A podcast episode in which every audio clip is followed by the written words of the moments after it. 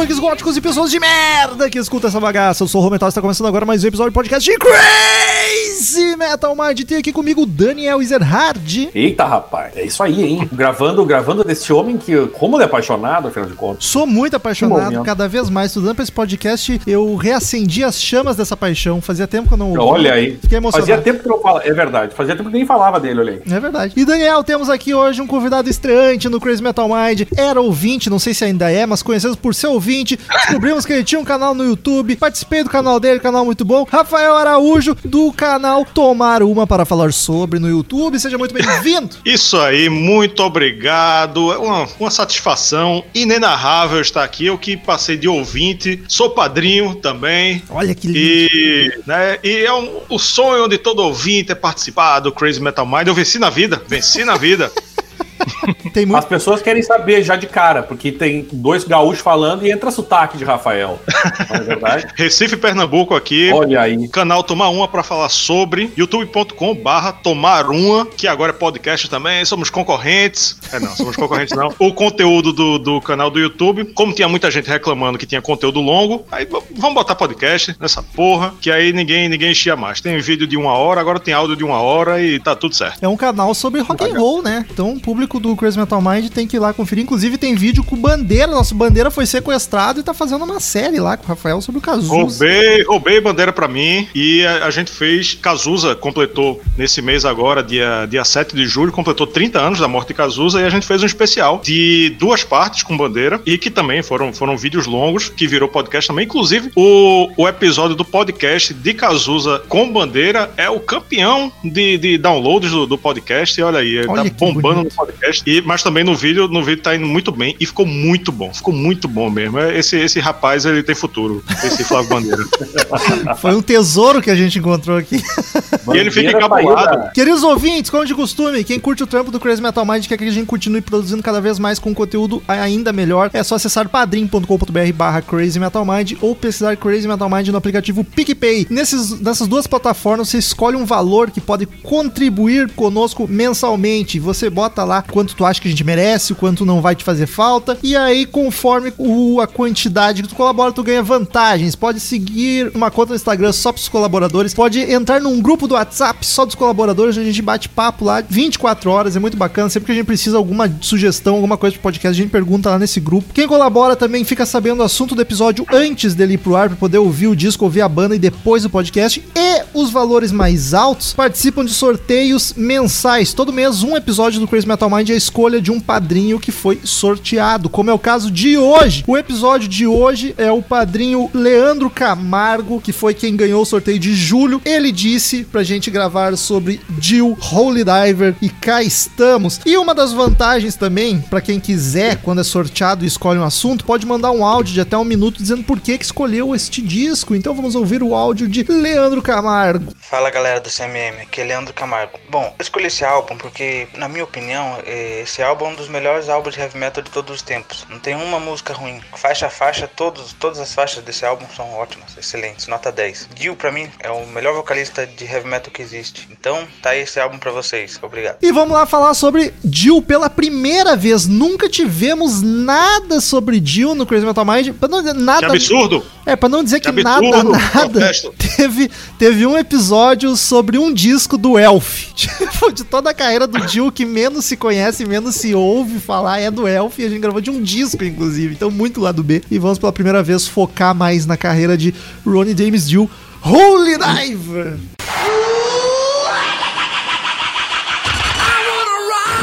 Oh Lord! 666. Crazy Metal Mind.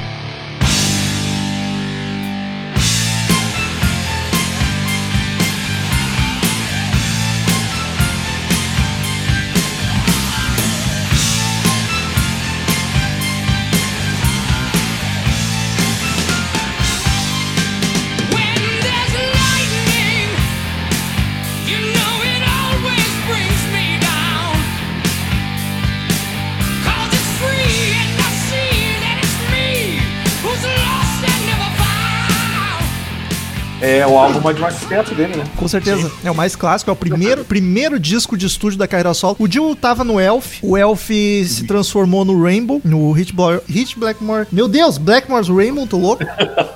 Tô bêbado já. Blackmore's Rainbow, depois virou só Rainbow. Aí o Jill foi pro Saba, saiu do Saba e focou na carreira solo, que é tipo Alice Cooper, tá ligado? Não é o Jill, é porque é uma banda. Mas é, é ele, né? É ele e uma turminha. Então é a carreira solo do Jill. E esse foi o primeiro disco lançado na carreira solo, em maio de 83. Já inaugurou no ápice. Depois ele volta pro Saba, mas daí é a história da vida dele que a gente comenta num podcast sobre o Jill em específico. Hoje vamos falar sobre este álbum. E aí, como o Rafael está estreando aqui, eu gostaria de saber qual é a tua relação com, a- com o trabalho do Jill, em específico com esse disco. É dos teus favoritos da carreira dele. E quando eu digo carreira dele, pode entrar as outras bandas também. Com certeza é o melhor da carreira solo, um dos melhores entre todos e um dos melhores da história do heavy metal. É um, um álbum muito foda, muito importante, essencial, é discografia básica pra todo mundo que gosta de metal, todo mundo que gosta de, de rock and roll. E pra mim, Dio, ele, ele é o meu segundo vocalista favorito, só perde pra Bruce Dickinson. Olha aí. né? Eu sou eu sou amante do heavy metal, então Dio, Dio é um dos tá lá no, no, num dos tops de, de todos, junto com Halford, junto, junto com o Dickinson e enfim, gosto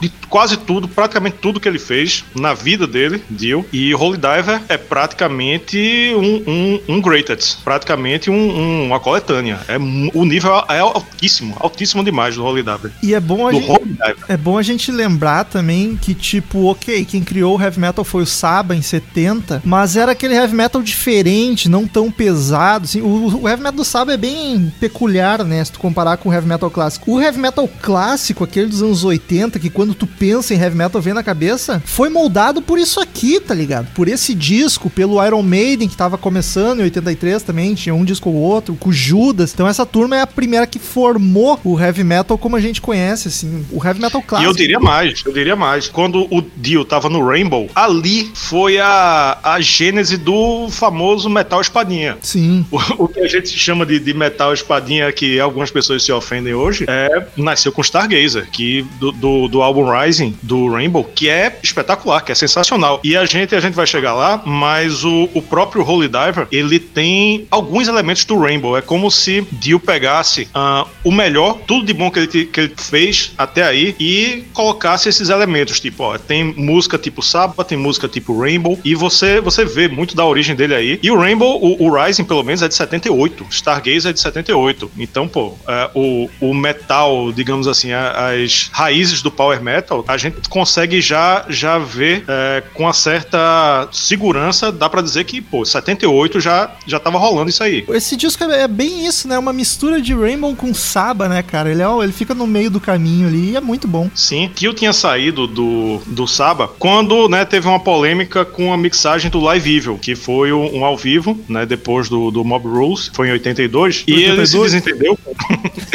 ele se desentendeu com, com a e tal, e enfim, acabou saindo. Eu vi umas, umas entrevistas dele, ele até meio que se contradiz, porque ele diz o seguinte: que aquilo que, que tu falou, ah, mas o Dio não é um projeto solo, é uma banda com o nome Dio. Ele diz, ele dizia que não, é isso mesmo, é uma banda com o nome Dio, mas quando ele vai falar do processo, das escolhas, tudinho, ele, ele diz que tudo ele que queria controlar, entendeu? Ele, na, na questão de formar uma banda e não entrar uma banda, numa banda nova, ele diz, pô, primeira vez que eu pensei nisso foi quando eu saí do Rainbow, mas aí rolou o Saba. E quando eu saí do Saba, eu quis ter o controle, né? Então, como é que tu quer ter o controle e diz que tá numa banda? É uma banda que tu é o patrão, né?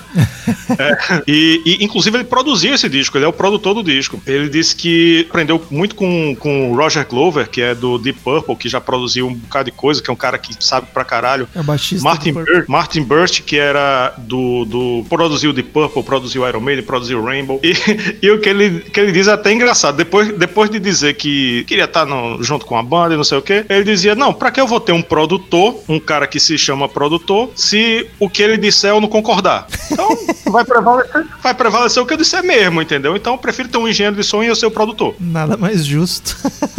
Então, cara, eu sou, eu sou muito fã de Dio há muito tempo. Logo que eu comecei a ouvir rock and roll, eu caí no- nas graças do Dio. Cos- Costumava dizer, inclusive, que eu prefiro o vocal, o Saba com o Dio do que com o Ozzy. Me agrada mais. Lamentável. E, e gosto muito de toda a carreira do Dio, inclusive no Elf também. Mas o eu fico curioso por saber do Daniel. Porque eu sempre deixei claro que eu sou muito fã de Dio, acho um dos melhores vocalistas da história. Mas o Daniel não, não tô ligado. Tu sempre é fã do Ozzy no Saba, mas uma coisa não impede a outra. O que, que tu acha da carreira solo do Dio ou ele no Rainbow? Enfim. Cara, eu- então, eu conheço. Eu conheci ele pelo Rainbow, na verdade. E. Pô, é um baita vocalista, né, cara? Não, não há dúvida nenhuma. Eu não, não tenho esse, esse apego de fã que vocês dois têm, o Romulo com certeza, porque já conversamos muitas vezes sobre isso. Não tem esse negócio, tipo, ah, nossa, como é bom ouvir o Dio, uh! Tá ligado? Pô, é, é uma banda de rock bacana e é, e é isso. Tenho, eu não tenho maiores contatos de atrás, coisa do Dio, assim. Não tem apego muito. sentimental. Conheço, não, não. Eu conheço pelo, pelo óbvio, assim, que todo mundo conhece, sabe? E algumas coisas a mais, é claro. Tipo, o Rainbow não é todo mundo que conhece, mas enfim. Músicas desse álbum, inclusive, eu já, já- as, as duas minhas preferidas são os singles. é, e eu acho justo, porque são,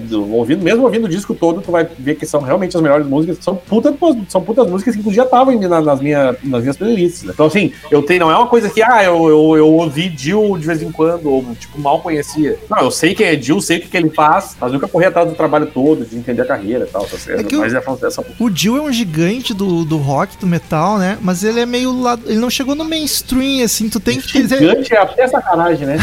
O pequeno gigante, é a piadinha do pequeno gigante.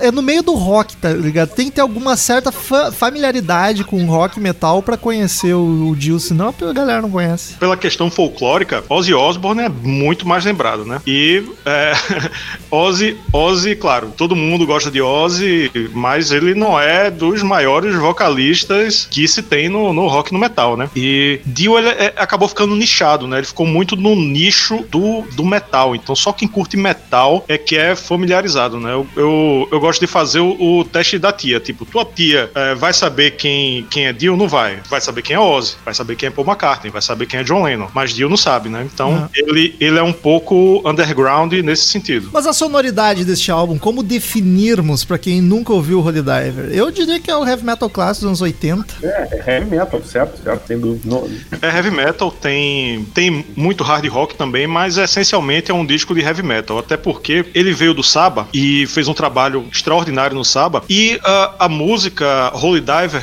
é que ela, ela serviu de, de base para toda a ideia, toda a concepção. E Holy Diver é basicamente um metal. Ela é o equivalente, na- nas palavras do próprio Dio, é, ele queria fazer uma coisa do tipo ah, Stargazer e do tipo Heaven and Hell. Ele queria alguma coisa nessa linha. Pode ver que hum, é, ele sempre tenta fazer uma música mais épica, né? Foi Stargazer no Rainbow, foi Heaven and Hell no, no álbum Heaven and Hell do, do Saba, foi The Sign of the Southern Cross, que foi do Mob Rules, que foi o segundo do Saba, e o- a continuação foi Holy Diver. Então Holy Diver, ela, ela vem dessa linhagem. Então nada mais natural do que é, classificar como heavy metal. É, e é bem isso aí que tu falou, como na época ainda o heavy metal não era tão pesado, porque ele tava começando a se popularizar, ele tem muita influência de, de hard. Porque não é aquele metal, nossa, que barulheira. Não, ele tem uns riffs bem hard, assim, não tem. Não é um disco difícil pra ouvir. Tipo, fala heavy metal, a pessoa que não é muito familiarizada já acha que é um som pesado. Não é, não é difícil de ouvir, assim, pra quem não é acostumado. Ele é bem digerível. É, tem, tem algumas músicas que são bem mais digeríveis, né? Que são mais pro hard rock. Tem umas bem pesadinhas, né? Que, que são metal. Mas, realmente, não, não pela evolução do, do heavy metal, ele é bem leve. A formação da banda neste álbum era Ronnie James Dio nos vocais, Vivian Campbell na guitarra. Veja você, Vivian Campbell que foi pro Def Leppard, depois está lá até hoje, inclusive, virou quase um guitarrista clássico do Def Leppard. Jimmy Bain no baixo e Vini Apse, que eu sempre chamei de Vini Apse, mas já vi gente falando Vini Apis, então não sei. Na bateria, que é o batera brother do Dio, que era o batera que tava no Saba com o Dio e acompanha a carreira inteira. Quando o Dio voltava pro Saba, o Vini Apse voltava junto, eram os inseparáveis. Podemos dizer que o ápice da carreira de Vini foi trabalhar com Dio? Aliás, a vantagem desse sobrenome é que ele nunca sai do ápice. Ricardo Robson, por favor, me ajude, que eu provavelmente falei a pronúncia tudo errado. É, que sucesso, hein? Podia ter aprendido com a Covid. Aprendi inglês, gente. Que isso? Boa aula grátis. Aqui é a aula de Rick Hobby na comunicação. Estou dando aula grátis, hein? Quer dizer, grátis não, né? Sempre tem alguma coisa aí. Vamos nessa. Ronier Jamizio. Vivian Campbell, Jimmy Bain, Vini Ápice. Tá certo, Romulo? Eu disse, hein? Se eu falei, é porque é. Muito obrigado, Robson. Um- uma curiosidade é que Holy Diver ele virou um videogame. Sabia aí, disso? Não tava ligado. Um videogame do, do Nintendo, Nintendo 8 bits. Caralho. É, quem, é, quem saca de. Só, só foi lançado no Japão. Cara, eu não porque- entendo nada disso, hein? Ai, aí, hein? Oh. Que sucesso.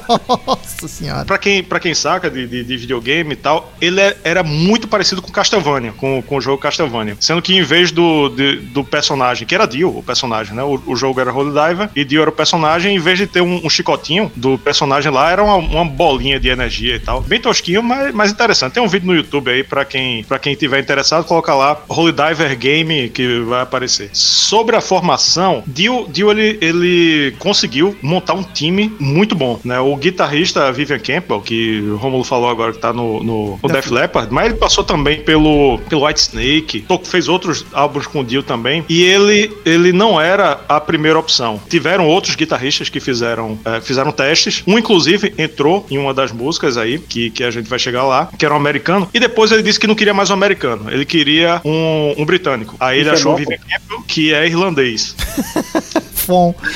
É, enfim, eu acho que ele decepcionou demais com o americano que, que começou a, a ensaiar e foi pro irlandês, né? E disse: Eu quero um britânico agora. A Jimmy Bain, que é um escocês que toca baixo e teclado, gravou o Rising com, com o Rainbow, então já era brother. E Vinny Epsi, que, que é, era o melhor amigo dele, que tava no Saba, ele levou pro Saba, tocou é, no, no projeto Heaven and Hell também. E é, ele, ele foi o reserva, se vocês não sabem, ele foi baterista reserva de Bill Ward no Saba, em 99. É, porque Bill Ward tava, tava muito doente, tava, enfim, com- não tinha muitas condições de, de, de excursionar, mas queria excursionar de todo jeito com Saba. E a banda decidiu que ia ter um baterista reserva, e foi Vinny Epps. Ele e sempre Bill foi Ward o- não ficou contente. Ele sempre foi o segundo batera do Saba, né? Acho vacilo, já que não chamaram Bill Ward, não tiver, tive- deviam ter chamado o Vini Epsi pro, pro retorno agora, pra reunião, Sim. que não era reunião. Sim, com Mas certeza. e será que não chamaram? Acho que não, acho que foi o Ozzy botou o Flefletos lá direto. E foi isso. Bill Ward ficou puto, mas ele, ele excursionou em 99 com o baterista reserva, porque ninguém tava botando fé nele.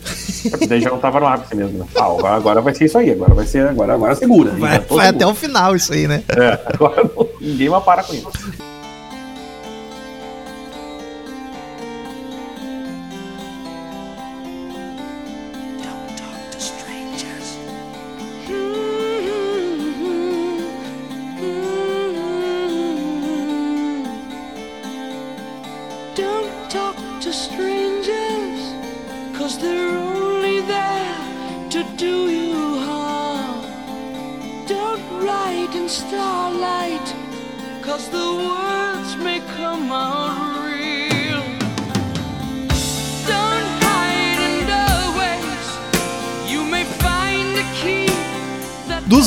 Desse disco, quem que é o destaque pra vocês, queridos amigos? Ah, meu. O que, que eu vou dizer? O dono da banda, né? O dono É. da bola. A pior é que os caras são bons, né, velho? É, todo mundo é bom pra caralho aí nesse negócio. Tá todo mundo muito bem, né, cara? Só que, puta, com É. o Jill não tem como ser outra pessoa, É o é destaque. difícil, né? Não tem como não destacar o Ronnie. É, é ele mesmo, Ron e James É, Hill.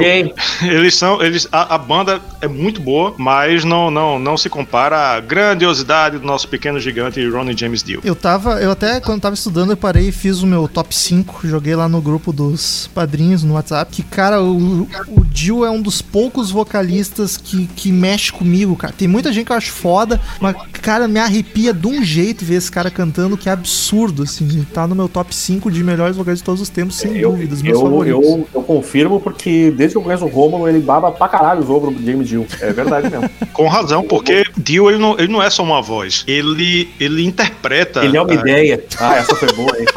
É. Ele é uma ideia. ele Ideias não. interpreta de uma maneira, ele bota alma naquilo ali. É, a gente sabe que tem vocalistas, grandes vocalistas que têm grandes vozes, mas não, não bota é, emoção ali, né? E, e Dio, ele, ele, ele traz uma, uma carga emocional e interpretação e significado, enfim, é uma maravilha esse homem. E como tem filhote de Jill por aí, né? Tu Muito. vê muito vocalista que tu repara muito influência. Mas ele é um cara, cara, que, que pra quem conhece o heavy metal, ele é influência pra todo mundo que é vocalista, eu acho. né? É difícil não ter o Jill como. Ele é como meio um- unanimidade, unidade, né? É exatamente por isso, exatamente acho por que quando isso. fala- Eu acho que é- ele quando é fala- um hino ali. Quando fala em metal, é Jill, Bruce Dixon, Rob Halford, os três mais lembrados, assim, os que são os clássicos. E eu acho, e dos três, o meu preferido é o Jill, O meu também. sem dúvida. Eu não, mas tá muito justo. E eu acho que é o que se manteve na carreira inteira com a voz mais padrão, assim, manteve, manteve padrão altíssimo. Imaculado, né? É. Isso é verdade. E veja bem, um detalhe: uh, Holy Diver, em 83, foi lançado quando o Dio tinha 41 anos. O cara já era velho. um cara- é, ele já era um cara rodado, né? Ele já tinha, já tinha muita experiência e cantou pra caralho ainda, né? E cantou pra caralho, muito pra caralho também depois, no- nos álbuns seguintes. Então, a voz dele se, se manteve muito boa por muito tempo. E com a idade avançada também. Que ano bom pra essa turma que o Saba perdeu o Jill, o Jill fez esse disco. Mal Saba, em 83, lançou o Born Again, que é o melhor disco da carreira da banda. Falo mesmo. Que isso? Que isso? De novo, cara. Olha, Born Again é foda, sempre vou, vou defender até a morte. eu, já, eu, eu jamais vou entender isso. Eu não, jamais. É bom, eu curto também o Born Again. É que depois do, do Jill eu tenho uma queda muito forte pelo Ian Gillan também. Mas enfim. Daniel, produção do disco, o que que tu me diz? Cara, eu achei ela sensacional e eu fiquei surpreso que eu não tinha me dado conta que é o Jill que produziu. Ah, é verdade. Ele fez a produção mesmo. É, eu acho bom, cara. Eu acho bem redondinha a produção do álbum. Não, não tem nada que me desgoste ali. Não Ele tem não- nenhum reverb. não me soa datado. Não, é aí que tá. Também acho que não. Ele não. pe- Pelo menos sonoramente, não. Né? Claro, a estileira ali, até a capinha é muito cara nos 80, né? mas. Com certeza o som não, e eu acho bem, bem boa a produção, cara. O que eu ouvi aqui também, que deve ser, eu acho que nem é remaster, ou é? O que eu ouvi ah, não não, era. é, é, é um remaster. É um que tem uns- uma entrevista com ele, depois ela termina com as faixas, tem umas, uma caralhada de faixa que tem entrevista com o Jill. Mas assim, não, não, deve, não é muito, nunca muito diferente do original as coisas, então eu, já- eu, eu, eu acho uma produção bem legal. E a capa do disco, queridos amigos? Eu acho belíssima, uma capa clássica do rock. Queria ter esse vinil. Diabão botando o padre pra nadar, né, velho?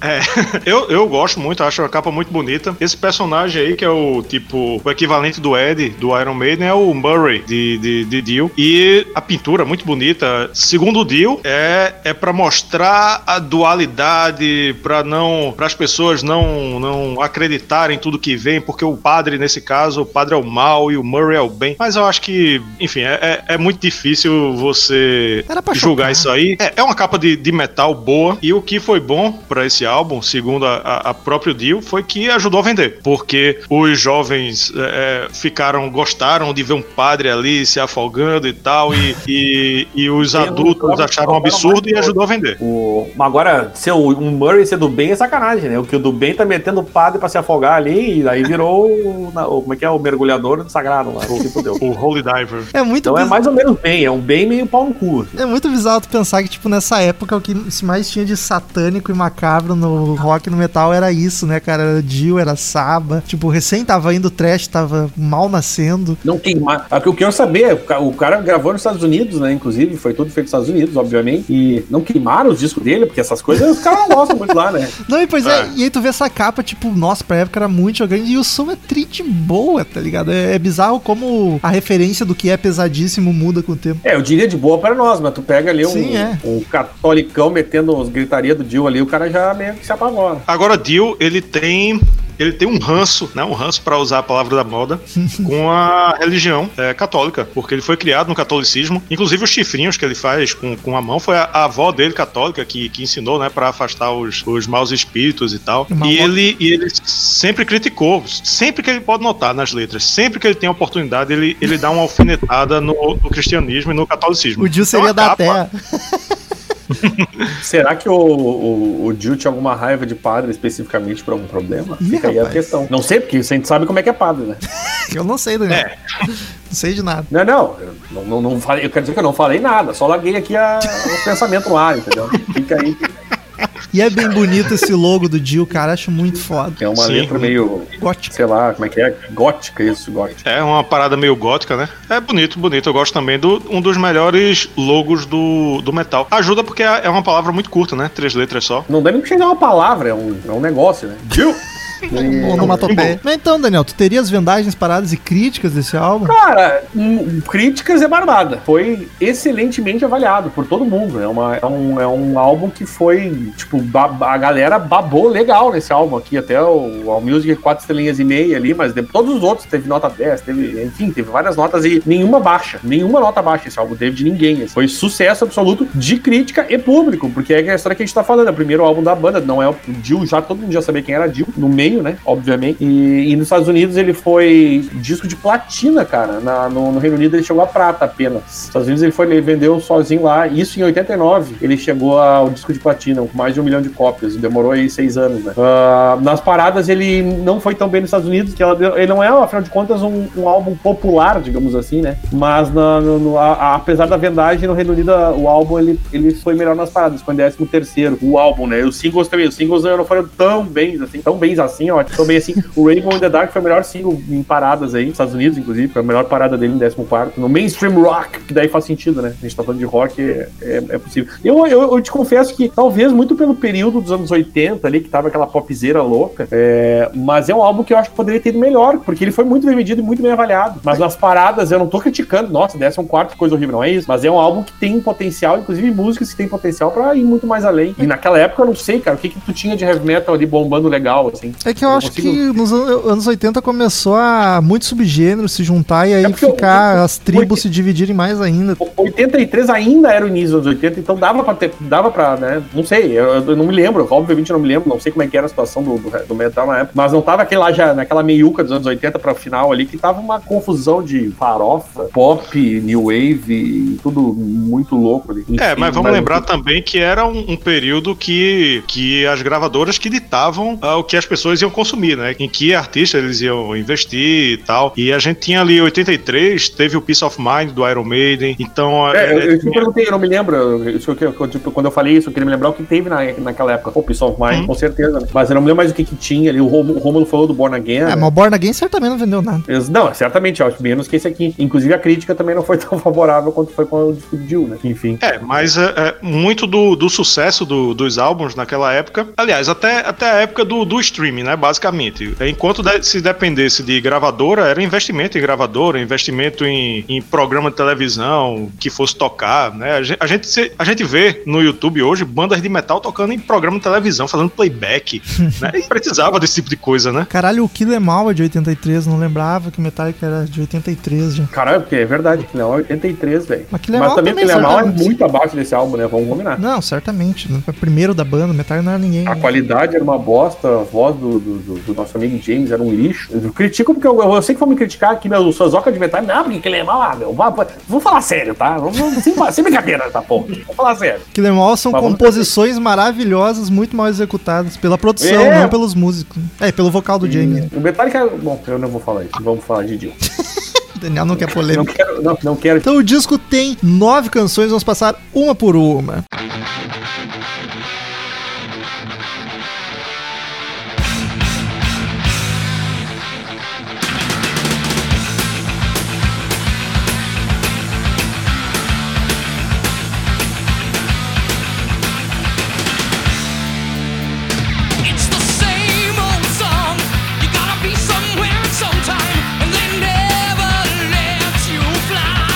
Ele começa com Stand Up and Shout, que já começa com um riff seco, muito cara de metal dos anos 80. Essa música é um clássico da carreira solo do Jill. Metal rapidinho, com vocal forte, potente pra variar, como sempre, né? Baita som, baixa batera tão frenético por trás do riff que repete a música toda, um solinho frutador. É o típico heavy metal oitentista, música simples, direta, crua, rápida, maravilhosa. Tu sabe, Romulo, que cada vez que vem Stand Up and Shout, me vem o Steel Dragon, né? Cara, eu também, eu também, pior que sim. Sempre, sempre me vem o Stand Up, Stand Up and Shout. Farofão louco, muito bom. Os ouvintes não estão ligados, é Mas- só o nome igual, tá? Não tem nada a ver uma música com outra. É, não, é, é completamente diferente, inclusive. Eu até, porque eu, na hora comecei a ouvir, eu falei, caralho, que diferente. Eu falei, sim, é que aquela outra não é do Jill. Sim, é, é, viajei. Começa com uma gui- guitarra rosneirando, né, cara?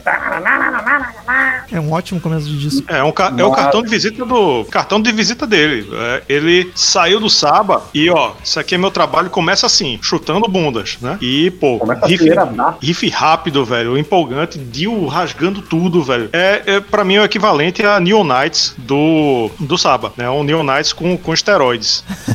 E. Faz sentido. É, é, é, é a música, a típica música de abertura de, de disco, né? Pra empolgar. Uma música rápida, 3 minutos e, e 6 segundos. Ela foi a última a ser escrita, a última a ser composta. Inclusive, nem, nem toda a banda acompanhou, só, só viu depois que foi, ficou pronta, porque é, é, Jimmy Ben, nessa época, Jimmy Ben, o, o baixista, ele saiu pra gravar o, o- com Scorpions, o Love at, at First Sting. E, e ele só fez a base, ele não tinha nem letra. Ele, ele fez a, a backing track e foi embora. Vivian Campbell também, como já tinha tocado também, foi-se embora, disse, ah, não quero, quero saber de letra não. E Dio terminou, colocou, compôs a letra, colocou a letra, e segundo ele, foi a única faixa que a, a banda inteira não acompanhou todo o processo, né? Que foi a última, foi pra terminar. E, e a letra, né, se impõe e grita, é um, um típico metal autoajuda, né? Você é foda!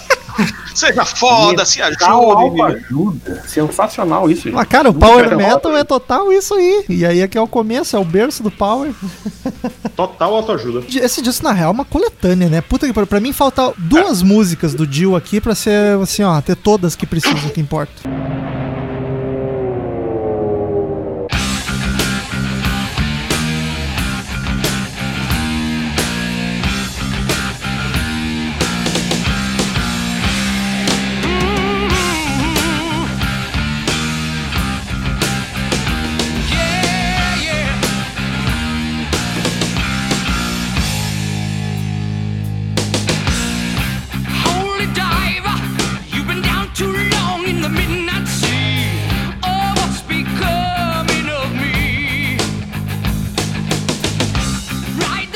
Segunda canção, Holy Dive. Aí. Cara, essa música, pra mim, é a melhor música do Dio. É um classicaço absoluto. É das primeiras que eu aprendi a tocar no baixo, veja você. Eu só, eu só acho que ela não precisava ter um minuto e meio de barulho de vento num clima. Cara, eu Romulo, eu vou te dizer que isso me incomodou de um jeito. Um minuto e quase um minuto e meio disso, cara. Vai pro inferno, cara, literalmente. Não, e eu Pega não, o Não tem como não falar disso. Não tem como não falar disso. E sabe de quem é a culpa? Do produtor, que deixou. Pau no cu esse produtor, não gostei dele. Porque, tipo, é um clima envolvente, total Pink Floyd psicodélico, só que daí ela explode no metal tradicional, tá ligado? Não tem nada a Holy ver. Aí, tipo, caralho, o que tá acontecendo aqui?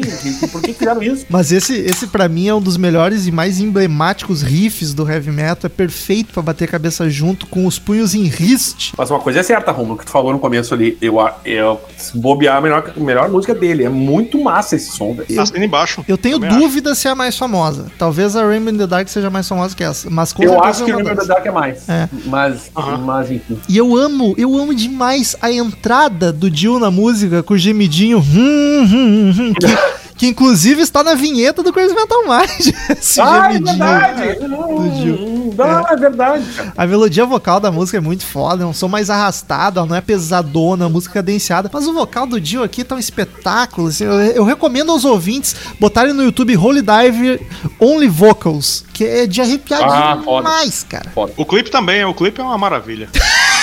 Os clipes são muito vergonha alheia, cara.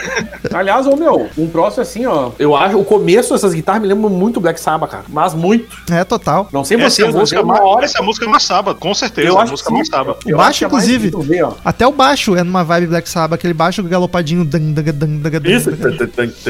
É verdade. Essa foi uma música que ela tava, ela tava escrita e composta. Pode ser que. Pode ver que Dio é o único compositor dessa música, né? É, tinha, ele tinha essa e tinha Don't Talk to Strangers. Ele tinha antes de formar a banda solo. E, e ele disse que queria basear o som, a sonoridade do álbum em Holy Diver, com a música Holy Diver. E, e- e a gente vê que ela é uma. Ela é da linhagem de Stargazer, do, do Rainbow, da linhagem de Heaven and Hell, da linhagem de Sign of the Southern Cross. É difícil essa, essa pronúncia, né? The Sign of the Southern Cross. E das músicas grandiosas, né? Ela é cara do Saba. Então, e, e ele queria que fosse a cara do disco solo dele. Eu fiz um vídeo só sobre essa música, então eu vou tentar não, não me alongar muito. O vídeo tem uns 10 minutos. Pode procurar aí, é Holy Diver, letra explicada.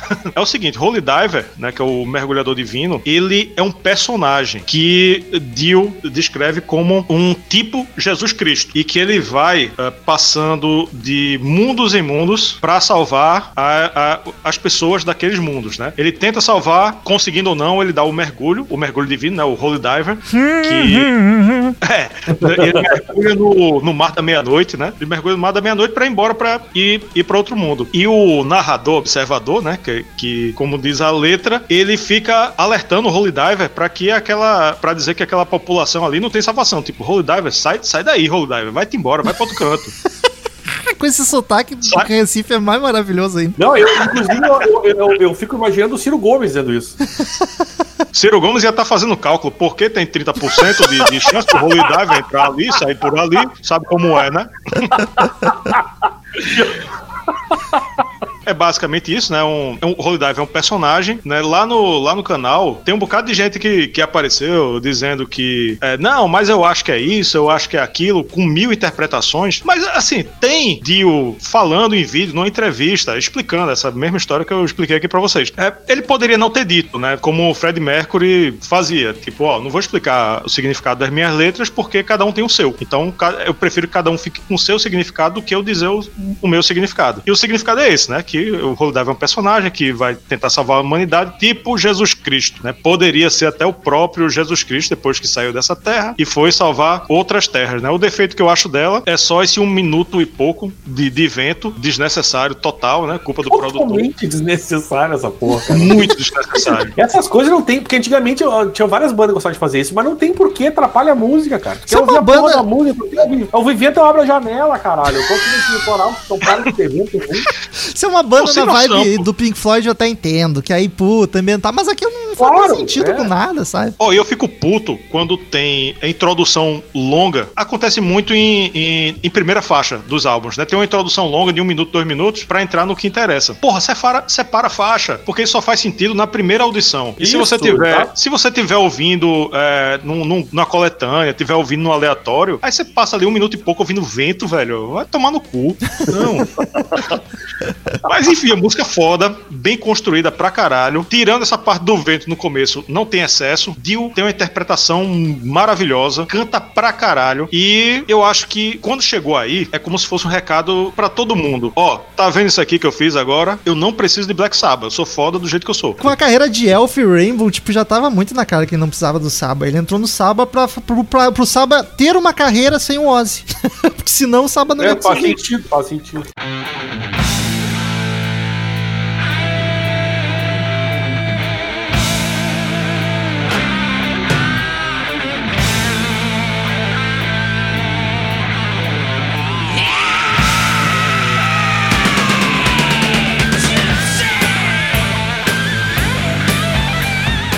Terceira canção, Gypsy, que é uma intro muito massa. Duas guitarras, uma rifando e a outra solando já de cara. Rômulo, Gil Tu, gritando, tu, tu coisa falou linda. isso aí, cara, e eu vou te dizer um troço, meu. É, a gente falou aqui, pô, destaque o Dil, mas, cara, quando as guitarrinhas entram assim, é, tá tão foda, velho. Sim. O é cara muito até bom. balança aqui. O eu cara acho até balança. Eu acho tão massa essa entra- entrada dessas guitarras, cara. Que, tu, o Romulo descreveu direitinho, que o cara fica alternando, aí vem guitarra e daqui a pouco ele vem com.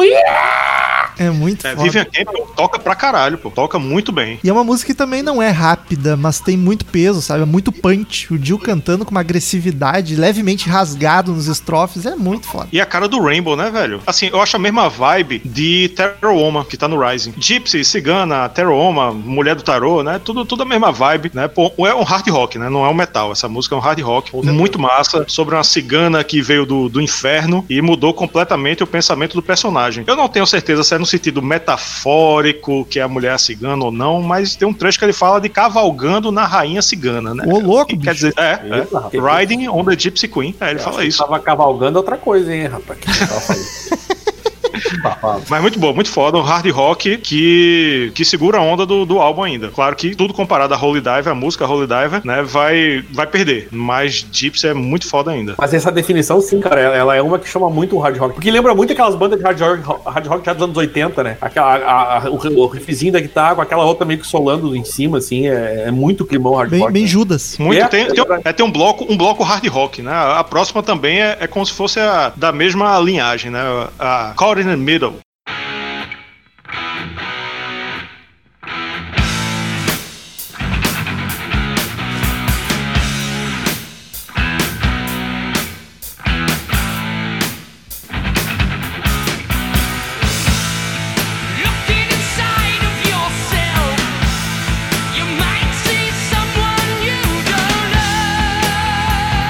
quarta canção, Caught in the Middle, que é Pego no meio.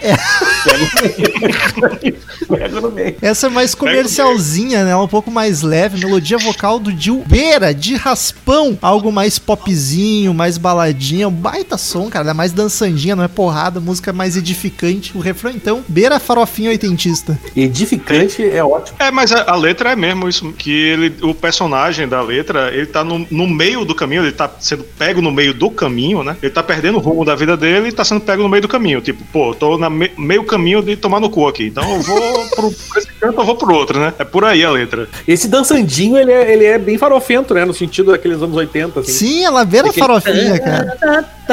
Daí o cara começa a dizer tananana, só daquela, é a dançandinha do Romulo. É bem que ele falou, assim, é, é muito. o- Já, já pro hard rock, aqui, aqui a, a contrário da Gypsy, é mais farofa, né? Daniel, se tu fechar o zoinho, tu, tu sente o cheirinho de White Snake e Def Leppard ali. total, total. Mas não muito, foi nem muito, era muito, muito clichê, velho. Muito clichê mesmo do, do, do- do- da farofada dos anos 80. Não tem como fugir disso, não. Mas mesmo assim é uma música muito boa. E tem polêmica, Como assim, hein? Mesmo assim, uma música muito boa. Como assim? que preconceito é esse? Não, porque que alguém pode levar pro sentido pejorativo. Não a gente aqui que tá gravando, mas alguém, que esteja ouvindo, né? Um outro Rafael Araújo. É, algum É. outro homônimo. Não, mas é, é, é, é muito, é muito boa. Muito boa. Farofinha, farofinha da boa. Qual é a E tem polêmica? plágio aí, hein? Ih, plágio rapaz. aí, alto plágio. Ah, autoplágio tá liberado. É o seguinte, Vivian Campbell, ele não era famoso ainda, Dio gosta de, de recrutar jovens guitarristas, né, que não são conhecidos. Ele tinha uma banda chamada Sweet Savage, que gravou uma música chamada Straight Through the Heart, que por sinal é o mesmo nome da faixa 6. Olha aí, Ele gravou essa música com a banda Sweet Savage nem pra disfarçar. com exatamente o mesmo riff de Call in the Middle. O mesmo riff. Ele pegou o riff, pegou a música com o nome Straight to the Heart, que tá nesse disco do, do Holy Diver, fez um riff e colocou em Call in the Middle. Entendeu como é que foi esse processo aí? Não dá nem pra dizer que ele não se lembrava do riff, né? Porque, pô, tem uma música com o mesmo nome, cara. Tu, tu não leu e te mesmo. deu conta. Agora, um detalhe. É, ele, ele pegou o nome da música, é, sugeriu pra outra, né? Que ele não é o, o compositor. Ele sugeriu, ó, bota esse- o nome dessa música aqui, Straight to the Heart. né, Pode ter sugerido aqui, a faixa 6. Mas o riff dela virou o riff de Call in the Middle. E o detalhe é que essa, essa faixa do, do Sweet Savage, ele foi lanç- ela foi lançada depois do Holy Diver. Leva a crer que foi o seguinte: ele achava que não iam lançar nunca. E tipo, ó, tem esse riff aqui massa, vamos colocar aqui nessa música. Mas é o mesmo riff, exatamente o mesmo riff. Pau no cu do Sweet Savage, né? Nobody cares. É uma grande reciclagem esse negócio, no final das contas. Ah, uma mas grande é, reciclagem. é, é riff dele, foda-se, é autoplágio. Não, eu tô falando, é por isso que eu falei, reciclagem, não é cópia. Se eu, se eu e o Daniel quiser pegar tudo que a gente falou de outro podcast e editar e botar nisso aqui, a gente fala, e aí? É, e aí, quem- quem vai, nos, quem, quem vai nos impedir? Duvidar vai ter gente que nem Ninguém. vai notar, inclusive. Talvez a gente já tenha feito isso, talvez não, não sei.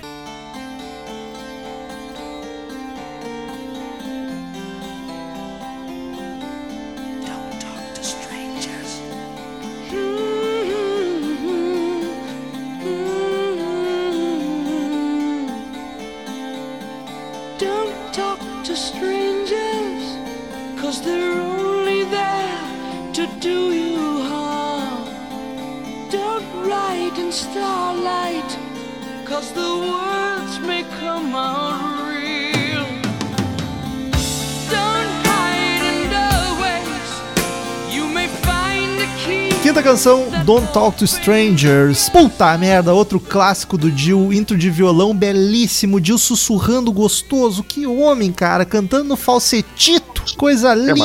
sussurrando mais ou menos, né? Porque ele, depois lá ele. Não, no começo, solta. no começo. Essa, tipo, ela é uma baladinha de fato, pelo menos até a metade. É balada, é baladinha. E- e- e eu chamo de balada, pra mim é balada. É que depois ela dá uma explodida violentinha, né? Mas. E tu nota muito aqui uma vibe de power metal na melodia, cara. Tu vê que o gênero bebeu muito daqui. E a forma, a forma que ela passa de balada pro peso é muito empolgante, foda. Solo de guitarra é fritador com feeling ao mesmo tempo, é muito bom. O Jill dá um grito no final que, nossa senhora do heavy metal, cara. É um absurdo de épico. A música acelera, vira uma correria quase Iron Maiden no fim. Começa, som começa a baladinha e termina correndo. Eu amo. É uma das minhas favoritas do disco. Aliás, tem, tem versão ao vivo no YouTube que é sensacional. Não com essa formação da época, já é acho que do 2000 e pouco, com o Rudy Sarzo na guitarra e no, no baixo e é maravilhoso. Ó, tem as duas, as duas favorita do Romulo e as duas que, que é só, só do Dio, hein? Olha aí, hein?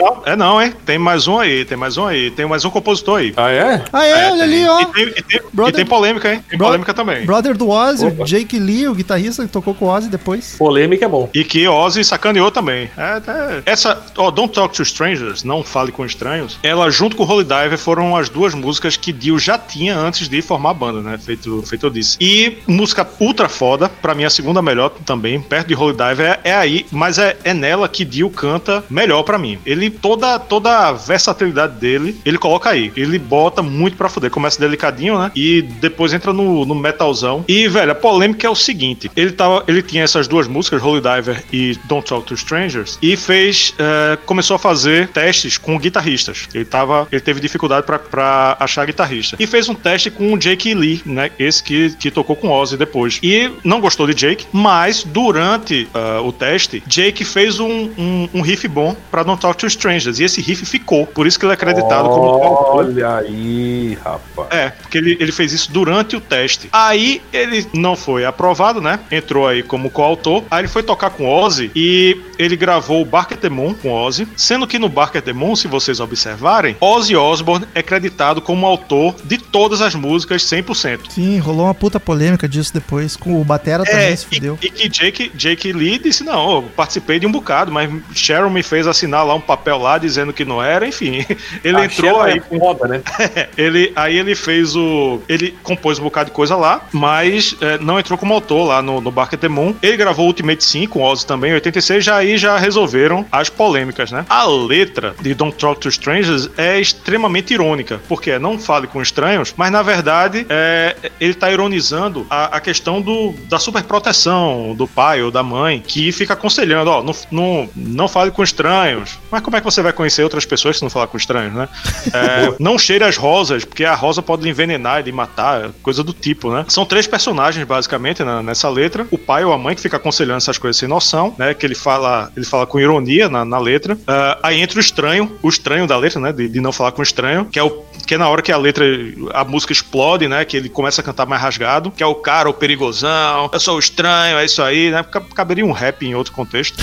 E o, e o narrador, né? Que no final aconselha a não deixar ninguém entrar na sua mente e você tomar suas próprias escolhas, né? Ter suas próprias escolhas na vida e não, não depender de, da cabeça de ninguém. Que coisa linda. Dio é foda demais. Puta que pariu.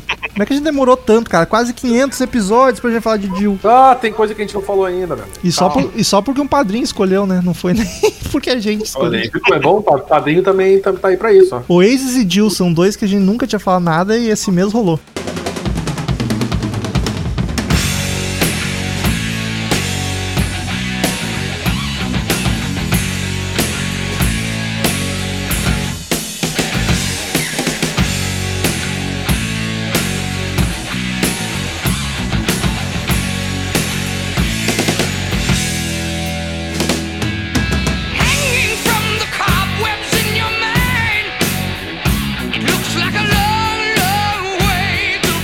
Sexta canção, Stray Through the Heart.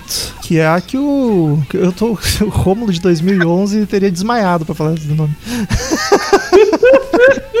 quem, quem diria? Cara, eu não sei, eu, não- eu não sei se nem se é tão longe assim. Cara, a batera vem rodopiando logo de cara.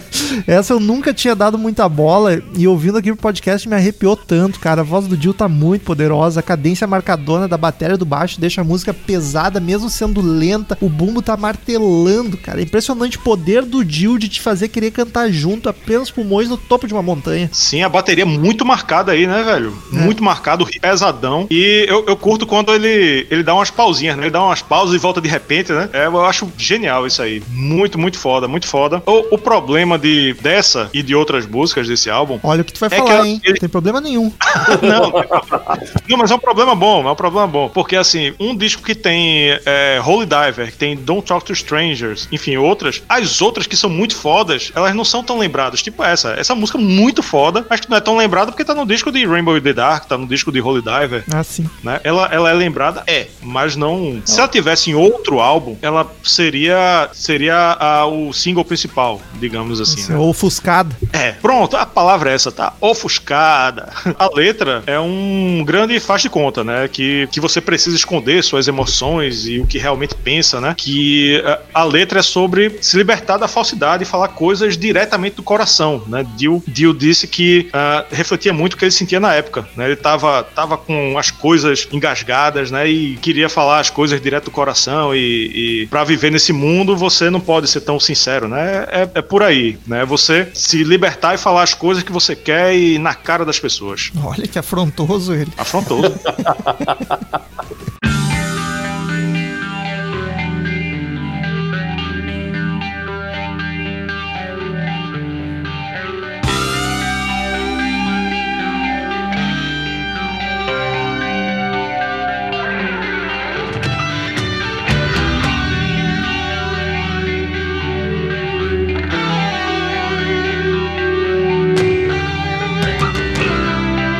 Sétima canção, Invisible, que é uma intro, uma intro dedilhada de guitarra com outra guitarra chorando por cima, bonitona, mas o vocal pra mim aqui tá esquisito. Eu não curto a melodia, ela tá estranha com o instrumental no começo, essa não bateu pra mim. Quando ela explode no riff, fica pesada, aí vira uma música foda, massa, tá ligado? Mas o começo eu acho esquisitíssimo. Esse O som começo é muito esquisito. esse som me divide muito, porque é proporcional o quanto eu desgosto do começo e o quanto eu gosto do resto, cara. Eu acho o riff instrumental dos melhores, tem um certo groovezinho no baixo, no riff, só que o começo é muito bizarro. Pra mim, é o ponto fraco do disco é a metade, primeira metade dessa música. É, mas assim, ah, eu acho que muito do, do- desse problema que você vê nela é por causa da letra. A letra, que significa invisível, ela é a mais Ó. densa. Ela é muito, muito densa, né? E é, começa com uma baladinha, né? E eu acho o riff até genérico. Mas genérico, genérico bom, né? Tipo, porra, se você ouvir os álbuns do, do resto da carreira de Dio, tem muito, muita repetição disso aí. Mas o nível ainda é muito alto, né? A típica música pra bater cabeça. A letra é sobre três pessoas com danos psicológicos. Por isso que ela, ela é tão é, intrica- intrincada. Por que eu vou escolher essa palavra? Intrincada pra Podia ser nós três aqui, então. Olha aí. é, é. E assim, é, tem uma complexidade essa letra pra, pra cantar e tal que não, não cabia muita melodia, eu acho, né? O primeiro personagem são personagens reais, certo? É um rapaz que sofria, sofria em casa pelo fato de ser gay, uma menina, uma adolescente também que foi abusada sexualmente, e o próprio Dio, que no final da letra, né, no caso o trauma de Dio, é, é pelo fato de ter passado muito, a maior parte da vida no palco, ele teve que lidar com muitos problemas e, e escrotidão de, de, de gente re- é, relacionada ao, ao mundo da música, ao mundo dos shows, enfim. É, assim, se equiparar a, a essas outras duas pessoas, né, um, um rapaz gay e uma menina que foi abusada, enfim, ele se colocou nesse, no, no, no mesmo, no mesmo patamar aí. Porra. E, é, e, mas sei lá o que ele passou, né? Mas a, e a resposta pra tudo isso é se tornar invisível, né? Por isso Olha, que ele então, repete. o padre sendo afogado já tem algum sentido aí nesse homem. Será que a gente vai descobrir mais uma coisa, Daniel? Ele falou que é relacionada, relacionada ao mundo da música, né? Mas Uhum, Ah, sim, mas tem música claro. na igreja.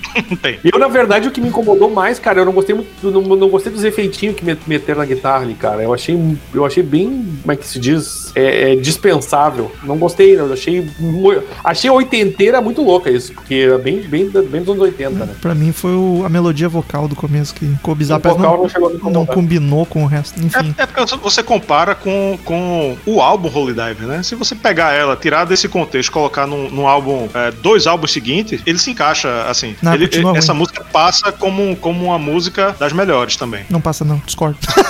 a metade final sim, a metade do começo não, não rolou.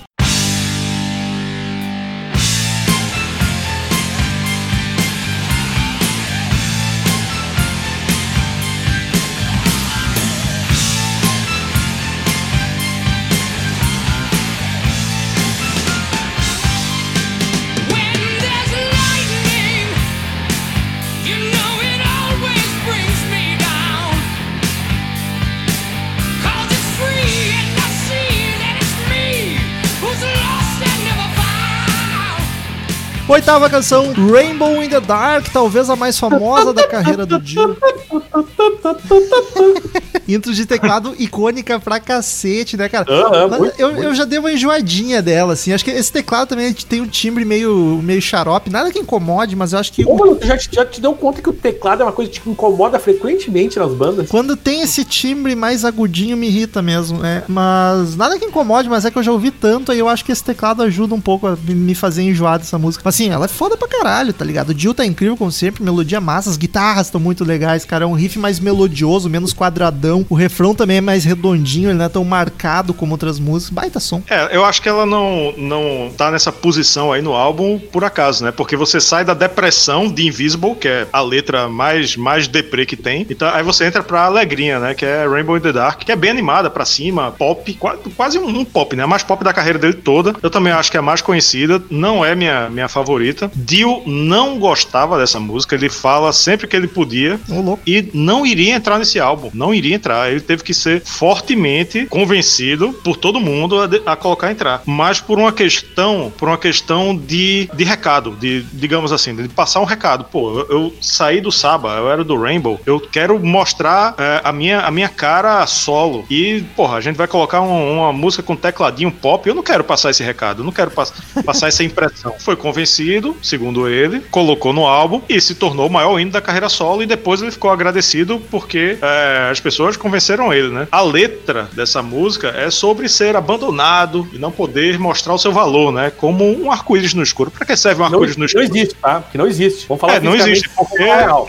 Não existe essa porra aí, não. Se não tiver luz, não tem arco-íris, caralho. O Carl, É, Carl. Sagan apareceu aqui. Mas, mas não, Daniel, não estraga a poética de Ronnie James Dio. É, Não, não. é um arco-íris que não existe porque não tem luz e tá no escuro. É uma música boa, também já enjoei, porque foi muito tocada. Mas, mas enfim, é uma música que, que não, não, não tem defeitos pra mim, apesar do teclado cansar um pouco. É, mas tá tudo muito bem colocado. O, o tecladinho tá lá fazendo o papel dele, o riff muito bom, o refrão é muito forte, né? Tanto é que grudou na cabeça de todo mundo. E também curta a paradinha no, no final pro povo bater palma, né? Tem, tem uma paradinha lá, bem tipo, ó, esse vai ser o momento do show, né? Então vamos bater palma aí antes de terminar e, e pronto, é sucesso. Uma Esse merda. negócio que tu falou do, do Black Sabbath aí, do, do, ele, ele falou que a letra foi feita nessa questão da saída dele, né? Foi, inspirada na saída dele. Não só tem a ver, mas como ele se inspirou para fazer a letra, que ele se sentia rejeitado e sozinho quando saiu do Sabbath. Olha que tadinho dele. É, mas saiu, colo. saiu e levou batera. Sozinho como? É, é. É, mas é por isso Ah, que ele é? disse: eu não, vou, eu não vou sair sozinho. Vem aqui. Vem junto, filha da puta. Vou levar o baterista também, pra vocês aprenderem? É, não, sozinho eu não saio, não. E o VH1 colocou essa música aí no 13 terceira das melhores músicas de metal de todos os tempos. Imaginei, tipo, um casal terminando Tony Iommi e fala, pô, juntar tudo que tu trouxe e ir embora. Aí ele pega o Vini Appice pela mãozinha e leva. tá ligado? Le- Levo o baterista e o violão, o cachorro e violão. O que, o que é teu, tu leva. Aí ele pegou. O Geezer Butler ficou, né? Levo o meu violão e meu baterista. Uma merda, uma merda. Ó, começou, já tava demorando, filha da puta. Uma voz dessas podia estar cantando ópera, mas não, tá falando de, de dragão e de arco-íris. Imaginei Regina cantando ópera agora, com essa voz. Minha voz era linda, cantava como um rouxinol. Infelizmente o tabaco acabou com ela. Melhor, melhor foi o Rochinol. Me vê um pito, Daniel. Toma aqui, toma e sossega. Me dá um crivo.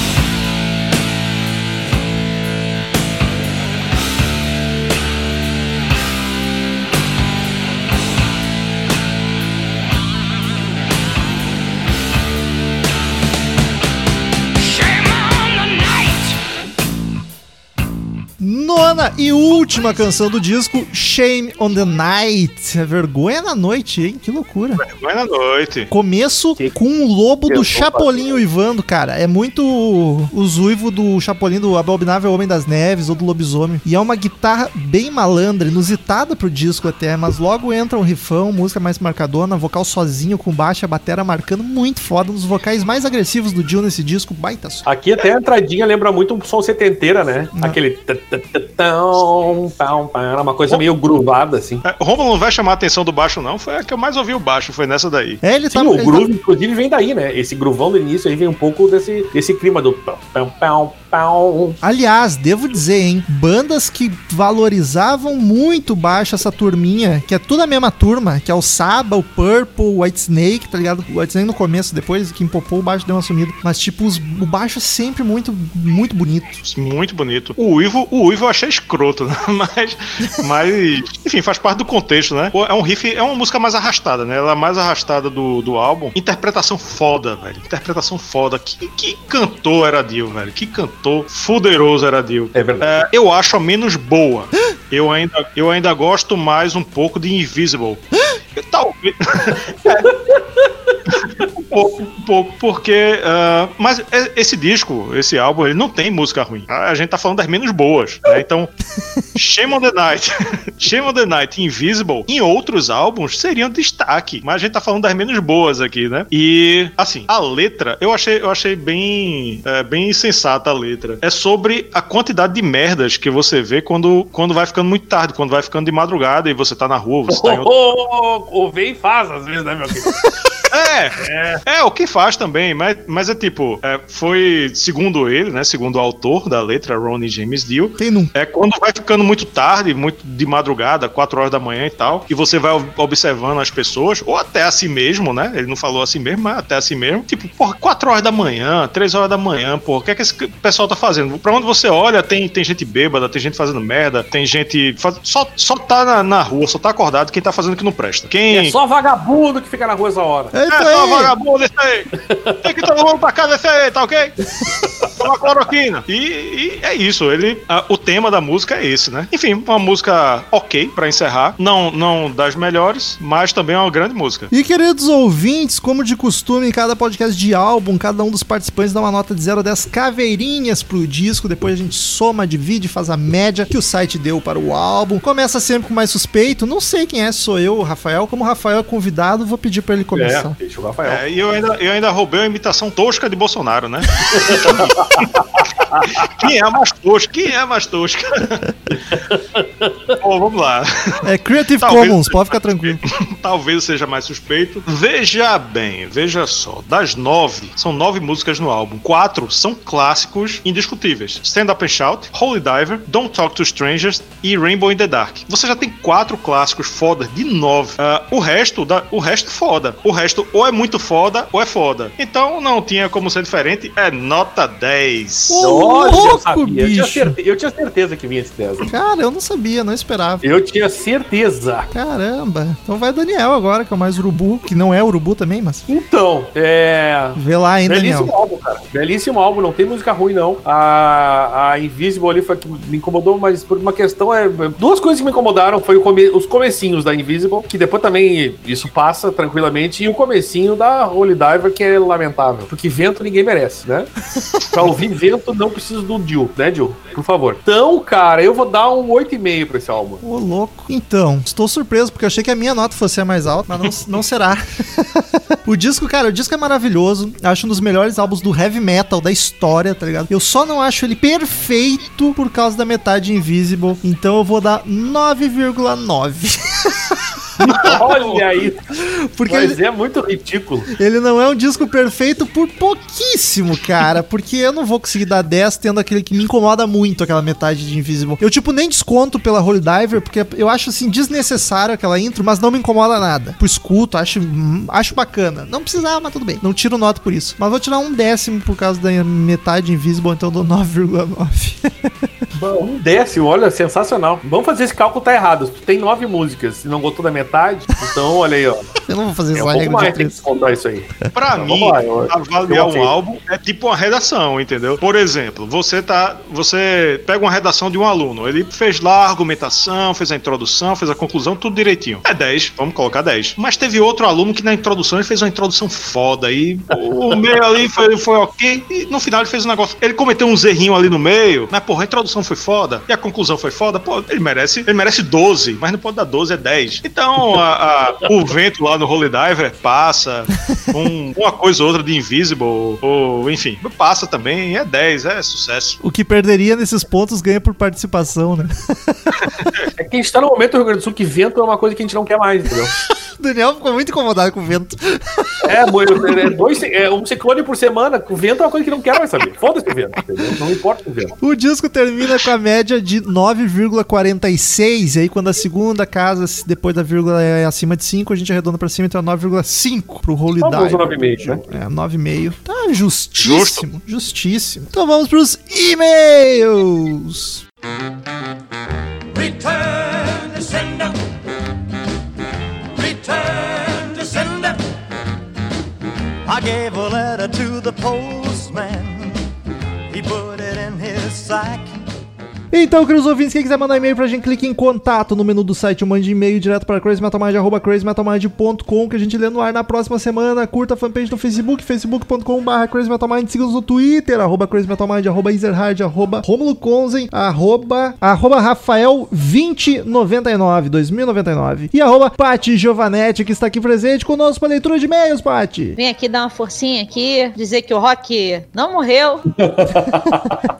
Contribuir aqui pra isso. Daniel, primeiro e-mail da semana. Juan Gomes fala aqui: o urso branco albino é preto. É, Genial! guriz- gurizada, comecei a escutar o podcast há uns 4 ou 5 dias de tantos guris do Caixa Preta comentarem do quanto é foda o trabalho de vocês. Olha aí. Olha aí, rapaz. E eu, sinceramente, me surpreendi pra caralho. Eu virei fã e comecei a ouvir direto, principalmente os episódios sobre bandas que eu curto, como Queens of the Stone Age e Royal Blood, mas também de outras bagaças e temas. Mas gostaria de pedir se tem como fazer um podcast sobre o Eagle Kill Talent. Tem. que, Na minha opinião, é uma das bandas mais novas, mais fodas dos últimos tempos. Com certeza nós compartilhamos essa opinião. Era isso, grande abraço. E de Santo Ângelo, Romulo. O Juan, não sei se sabe, mas Romulo é de Santo Ângelo. Veja você. É, morei 17 anos aí. Nascido e criado. Nascido e criado. Prazer. E aliás, que sucesso o Caixa Preta, hein? Próximo aí de Rafael Almeida, assunto novo ouvinte. Olha, mais um aí, que alegria. Buenas, amigos do CME. Meu nome é Rafael Almeida, tenho 46 anos e moro em Feira de Santana, Bahia. Incri- Está aqui o Romulo. Oi. Feira de,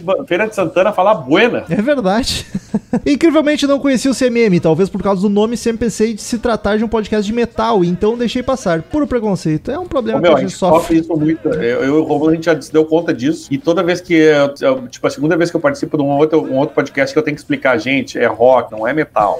Fui até o podcast por causa do episódio do Emerson Lake and Palmer, que foi indicado pelo Elvésio Parente do Podcastinadores. Nem sou fã de Emerson Lake and Palmer, mas o episódio foi ótimo e vi que o CMM tinha potencial. Dei uma olhada nos episódios passados e, porra, muito assunto bacana discutido sem aquela viadagem de críticos especialistas. Não sabemos, solta um foda-se, verdade. toma um gole de cerveja e prossegue com o episódio. Maravilha. Agora eu faço questão de divulgar o podcast pros Cara, amigos. no momento eu acabei de tomar um gole, hein? Olha que lindo. Olha aí, cara, tem um podcast de rock and roll com os caras que ficam comendo água, bebendo, como diz aqui na Bahia, e não querem nem saber. Des- Degustei os episódios de Rush, Engenheiros, Raul e Pink Floyd. The Wall não tinha nada de novo pra mim, mas foi foda. Parabéns. De lá pra cá já ouvi 27 episódios. Porra, até eu me surpreendi agora. Vida longa ao CMM, fiquem com Deus, menos o Romo. Vi- vou virar padrinho Rafael Almeida. PS, Romo, mesmo que você não queira, você vai pro céu porque é fã do Humberto Gessinger e Pink Floyd. Então tá bom. Então vamos, né? Vamos pra onde me levar. Vai E daí. vamos de Esdras Matheus, que manda aqui, afinal, o que é rock and roll? Hey, Rockers! Fala, pessoal do CMM, tudo bom com você? Tudo Fiquei ótimo. um tempinho sem mandar e-mail. Mas ninguém te convidou hoje, tá, tá aparecendo já, né? Eu convidei, é meu aniversário, eu convidei Ó. a Cris. Me respeita, Pega, Daniel. mas Leva. Fiquei, fiquei um tempinho sem mandar e-mail por preguiça, mas tô de volta para comentar sobre o último podcast. Na verdade, algo que eu nunca parei para pensar. Acho muito subjetivo de cada pessoa e não é algo fácil de se definir. Para mim, rock and roll é algo que sempre faz, fez parte da minha vida, me animou nos momentos de tristeza e sempre esteve comigo quando me senti sozinho. Todas as músicas que escutei até agora fazem parte da trilha sonora da minha vida e acredito que vocês, como todos os ouvintes, pensem a mesma coisa. Por fim, gostaria de comentar também sobre o tema, ah, sobre a eterna discussão sobre grunge ser ou não um gênero musical. A maioria das bandas grunge do Seattle dos anos 90 não se intitulava como grunge, na verdade, nem gostavam de serem assim intitulados. Azar deles. Ah, é o que eu digo, né? Mas aqui eu sou uma- um iluminado que fica sozinho.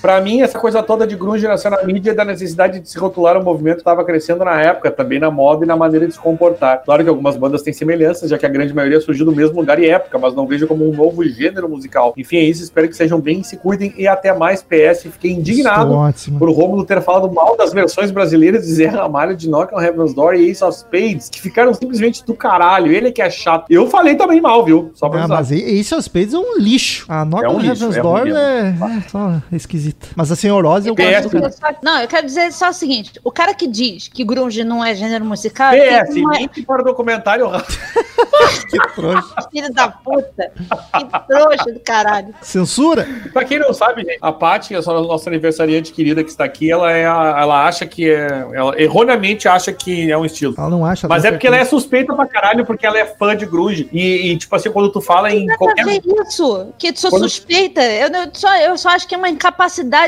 eh, auditiva da pessoa de não encontrar. Tu é a pessoa mais suspeita pra falar de grunge porque tu é a senhora grunge. Então tu vai achar que tudo é grunge mesmo e tem tudo som igual e não é. Tudo é grunge, tudo é sujo, tudo é pesado, tudo é triste. É isso mesmo, grunge é isso tudo. E se você não acha alguma coisa em comum no gênero todo, você tem problema de audição. É Tem, tem musical. uma coisa em comum, sim, a camisetinha de flanela.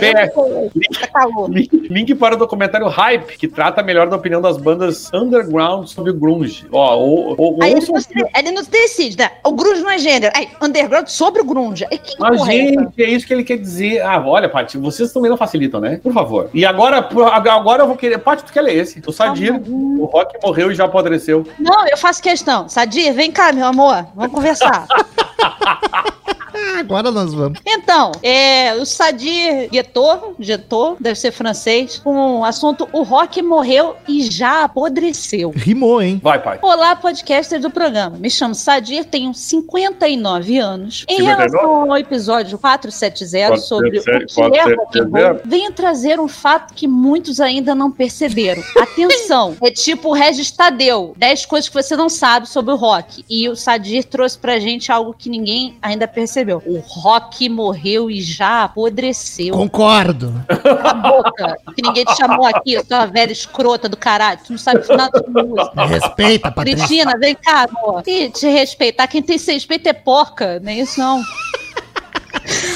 Continuando. O verdadeiro rock existiu até metade dos anos 60, antes da 60? Inglaterra vir e dar a primeira facada no gênero. É tipo o cara lá que deu a facada Do presidente. Bolsonaro lá.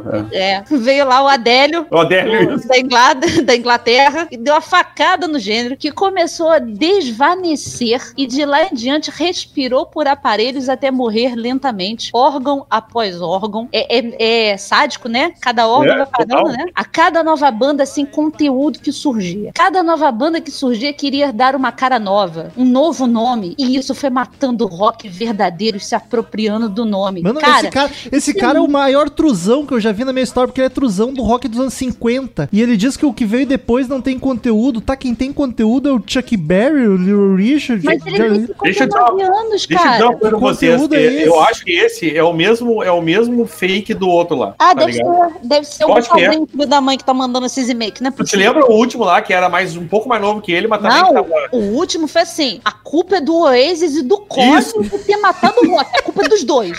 Por isso que eu acho, gente, que é- eu, eu queria saber muito quem é essa pessoa. Antigamente eu diria que era o Thales, porque tudo era o Thales, a gente dizia na época, mas não é. Mas então, assim, ele- é alguém que tá zoando a gente. Se ele, se ele se é fake isso aqui, pelo menos ele se deu o trabalho de criar um e-mail, porque ele mandou e-mail mesmo aqui, ó, do Gmail. Mas vai lá, pai. A última pá de cal sobre o finado rock foi quando o glam metal virou sucesso e a nova cara do rock. Naquele momento, ah, detalhe, o rock dele é entre aspas. Naquele momento, foi a certeza que nunca mais haveria uma banda fazendo rock puro e verdadeiro. Aquelas bandas são tudo que há de errado com a música e minha ojeriza é principalmente em cima do Motley Crue. O Motley Crue é Cindy Lauper com guitarras distorcidas. Isso eu achei genial. Eu achei genial. Meu amigo, se você acha o Motley Crue ruim, você tem sérios problemas, porque aquele baixão pegando fogo, dá, taca fogo no palco inteiro, tá, taca fogo na alma, dá uma aquecidinha, você tem Gente, problema. deixa, deixa eu dizer uma coisa pra vocês. Por que, que eu acho que é fake? Ele botou Sadir Getue. Getue, em alemão, é discutir. Então, é o Sadia. É o, o Tu sentiu a, você sentiu a, a sacada aqui? Isso aqui certamente é um cara que criou e-mail falso e, tá sacaneando a gente. Não, o, eu- mesmo, o mesmo do outro episódio. Eu quero, se isso for verdadeiro, eu quero que o Sadir venha aqui mostrar a cara dele, tá? Que ele deve ser um senhor barbudo, sem cabelo. Esse é minha, meu estereótipo dele. Com aquela camisa dele do Chuck Berry, que não se faz camisa do Chuck Berry, seu trouxa. Teu rock morreu tanto que não tem camisa do Chuck Berry. No Motley Continuando. Se Cyndi Lauper canta que Girls Just Wanna Have Fun, a banda basicamente canta Boys Just Wanna Have Sex. E quem não quer, meu amigo? Qualquer um quer.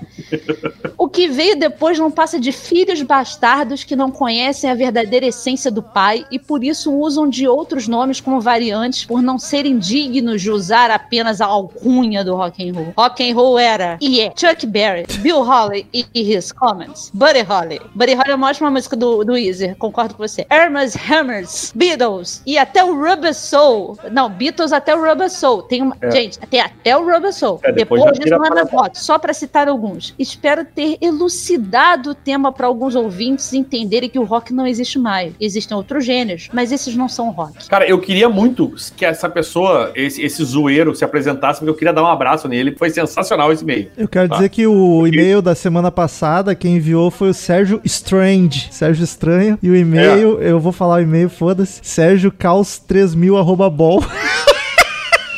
claro que é quem fake tem bol, quem tem bol no e-mail é fake. Sérgio Caos 3000. E aí vem o- arroba gmail.com. Podem mandar e-mail pro Sadia. E aí vem o Sadir discutir. Ah, gente. Eu queria. eu- ah, Por favor, ouvinte que esteja fazendo isso, revele-se, porque eu, eu, eu, quero te dar os parabéns. Não, eu não quero não. Eu quero que você vá pra puta que pariu, que você tá tomando nosso tempo. Tem e-mails melhores pra ler você tá fazendo uma merda, enchendo o nosso saco, enchendo nossa caixa de e-mail. Vai dizer que o rock morreu a poder ser no quinto dos infernos. Vai pra lá que esse é teu lugar. Próximo e-mail de Neto, assunto dois achismos e uma certeza. Ele diz: Acho que bandas como Oasis são genéricas por se tornarem elas mesmas referências de um gênero. O que é rock eu não sei, mas acho que subgêneros se dividem em época de lançamento, indie no metal, sonoridade, hard punk, localização, grunge, britpop. Romulo, tu e o Daniel já me salvaram muitas vezes de crise de ansiedade. Muito obrigado, tá todo mundo fudido, essa é certeza. A gente só não se salva, né, Romulo? Mas a gente salva os outros. É isso aí, ó, cara, a gente tá. É isso aí.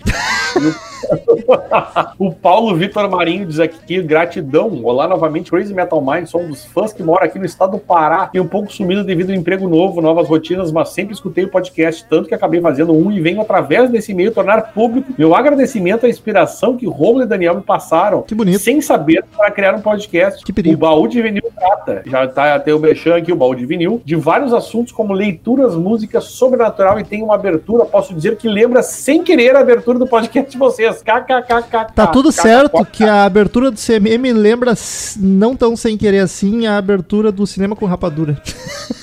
então tá tudo certo. Enfim, gra- gratidão por anos de podcast, obrigado por tudo, PS. Não tem um cartão de crédito para ajudar no padrinho. Se rolar um boleto, nós do baú de vinil iremos ajudar no melhor possível. Que momento. Rola boleto, sim, só entra lá em padrim. Padrim tem padrim.com.br barra Mind, tem boleto lá sim. Próximo e último e-mail da semana de Giovanni Rodrigues, assunto sobre. Galera do CMM, tudo bem? Tudo ótimo, Giovanni. Meu nome é Giovanni, sou de Caxias do Sul, passando por Porto Alegre, Brusque e Blumenau. Como deve imaginar, eu enviei esse e-mail primeiramente para dizer que adoro o trampo de vocês. A espontaneidade que todos vocês expandam suas opiniões, vindo ou não de encontro com aquilo que eu acho, é algo muito bom de se ouvir nos dias de hoje, porque mostra que vocês realmente curtem aquilo que fazem, e isso é claro em cada episódio. Sobre o último episódio, o Daniel falou algo realmente interessante quanto à ideia da compreensão do referencial dos outros quanto aquilo que é rock e o que não é. Eu e alguns amigos já vimos debatendo muito sobre isso, mas acredito que quanto mais aberta a cabeça da pessoa for, mais ela vai conhecer coisa boa, mais ela vai aprender a se abrir sobre coisas legais que talvez um fã truzão demais não possa reconhecer como rock e até achar uma porcaria. Ignorância. Independente dos subgêneros, tudo pode ser bom e agradar de alguma forma. De Elton John a Slipknot, Agregar. agregar de alguma forma. De Elton John a Slipknot, de Deep Purple, falta episódio, a Trivium. Cara, tem uns 3, 4 episódios de Tem, Deep Purple já. tem, não falta, não. Tem da banda, tem do In Rock, tem do Machine Head, tem do Infinity e tem do Perfect Strange. Memória maravilhosa. PS, lembro de o Daniel comentar que tocou em uma banda chamada Paradise em Porto Alegre. Naquele festival estiveram lá por 2000 Opinião. Lembro que também toquei em dois festivais desse. Era algo muito foda e extremamente eclético. Continua cantando, Daniel? Continuo, no banheiro,